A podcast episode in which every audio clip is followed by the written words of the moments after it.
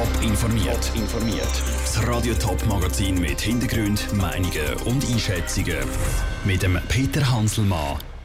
Wie die Stimmung beim 6 Leute zu Zürich kurz vor dem Höhepunkt ist und warum GC nach dem Büroskandal von SIO das Urteil verliegen akzeptiert, das sind zwei von den Themen im Top informiert. So, jetzt geht es nochmal lang. Punkt 6 Zünnen, Zürcherinnen und Zürcher, Zürcher vor allem der Böga. Es ist 6 Leute. Die Stadt Zürcher haben am Nachmittag frei, schauen den Umzug und bröteln nachher noch eine Wurst auf dem 6 Leute Platz. Der Umzug der ist vor gut drei Stunden losgegangen und eben in einer Viertelstunde dann das Highlight auf dem 6 Leute Platz wird der Haufen angezündet, wo der Bög drauf steht. Elena Oberholzer, du bist live vor Ort für Radio Top. Wie ist die Stimmung so kurz vor dem Höhepunkt auf dem 6 Leute Platz? Es können alle kaum erwarten, bis es am Böck an den Kragen geht. Am Gitter stehen Tausende von Leuten und schauen zum bekanntesten Schneemann von Zürich. Der Umzug ist durch, sind Blumen und Süßigkeiten verteilt worden und unter diesen 3'500 Zünftlern haben sich auch noch ein paar Promis versteckt. So zum Beispiel die Bundesrätin Karin Keller-Sutter, der Bundesrat Guy Parmelin oder ein paar Zürcher Regierungsräte wie Carmen Walker-Späh. Das Mal ist ja Straßburg Gaststadt. Zum ersten Mal ist es eine Stadt aus dem Ausland, wo Gast ist am 6. Leute. Aber Elena, es gibt noch weitere Neuigkeiten das Jahr, oder? Ja, genau, hast du richtig gesagt. Zwar, wenn man den Böck anschaut, fällt auf, dass er statt einem umgekehrten Strohkörbli einen schwarzen Schlapphut trägt. Also so einen, wie es der Zwingli hat. Am Böck soll es heute nämlich nach der 6 zum 500-jährigen Jubiläum vom Zwingli den Hut lupfen. Passiert schnell, so sollte es einen schönen Sommer geben. So sagen es jedenfalls Zürcher. Live aus Zürich, Elena Oberholzer, besten Dank für die Informationen. Letztes Jahr hat der Böck übrigens sehr lang brennt, nicht schnell. 20 Minuten und 31 Sekunden ist es gegangen, bis der Kopf explodiert ist. Das heißt, es hätte eigentlich müssen einen schlechten Sommer geben. Dass es nicht so war, das können wir uns alle noch bestens erinnern. GC verzichtet auf einen Rekurs gegen das Urteil vor Swiss Football League nach dem Büroskandal Zio.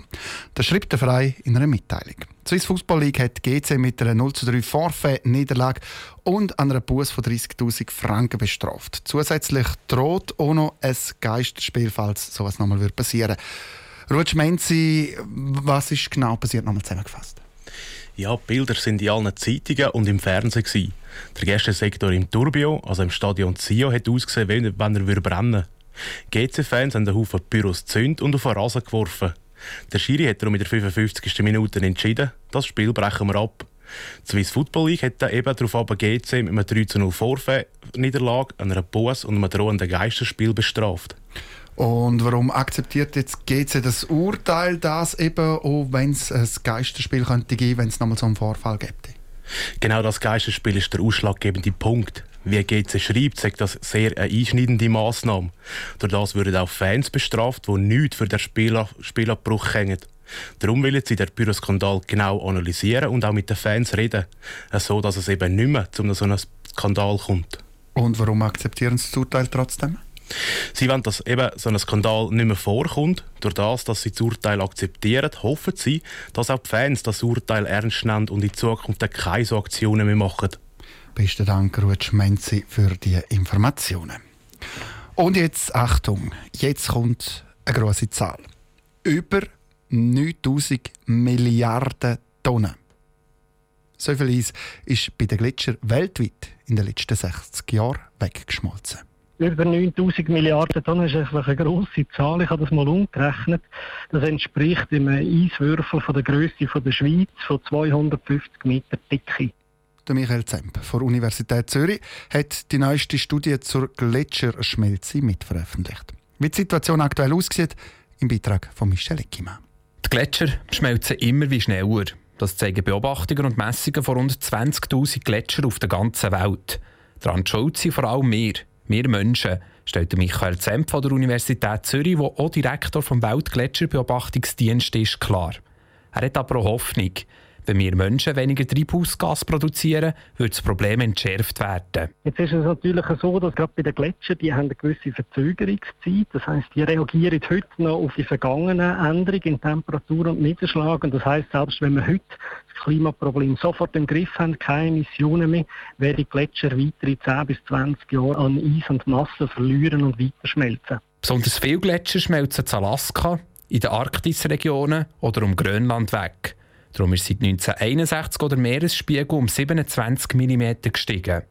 Auch unsere Alpengletscher gehören zu denen, die am stärksten leiden. Aber bei uns hat es einfach relativ wenig Gletscher im Vergleich zu diesen Regionen und darum sind unsere Gletscher für den Meeresspiegelanstieg nicht so relevant. Bei uns spielt eher die Durchfahrensituation und die Wasserverfügbarkeit des Sommermonats eine Rolle. Insgesamt schmelzen pro Jahr über 300 Milliarden Tonnen Eis weg.